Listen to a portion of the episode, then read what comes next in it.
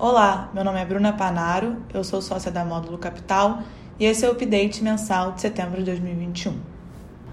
No mês de setembro, o Ibovespa acompanhou o movimento de queda das principais bolsas mundiais como resultado da deterioração das expectativas de crescimento da China, elevação dos juros longos nos Estados Unidos e a piora do cenário inflacionário e das incertezas fiscais no Brasil. Com uma desvalorização de 6,6% no mês, o Ibovespa apresentou a pior queda desde o auge da pandemia em março de 2020.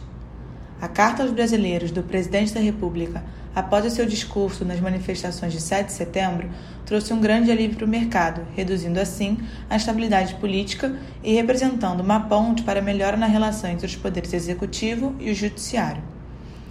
No campo fiscal, permanecem as incertezas com relação ao equacionamento dos precatórios, o andamento das reformas tributária e administrativa têm enfrentado resistência na sua tramitação nas casas legislativas. Diante dos desafios, por falta de espaço, no orçamento para o lançamento do Auxílio Brasil, já há discussões para a prorrogação mais uma vez do auxílio emergencial, que termina em outubro. Assim, o quadro fiscal ainda representa um dos principais fatores de risco para a Bolsa. No fronte externo, as atenções estão no Fed e na política monetária dos Estados Unidos e os impactos da crise do conglomerado de construção civil chinês Evergrande na economia chinesa e mundial.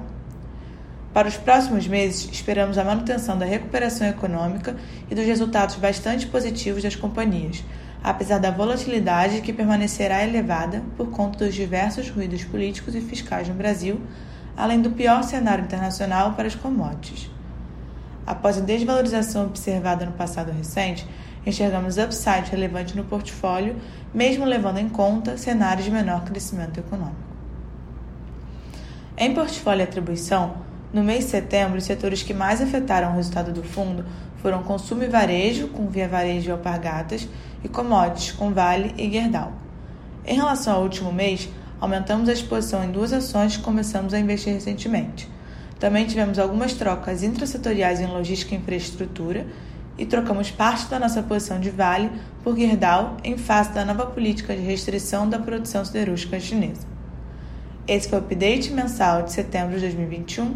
Obrigada e até a próxima.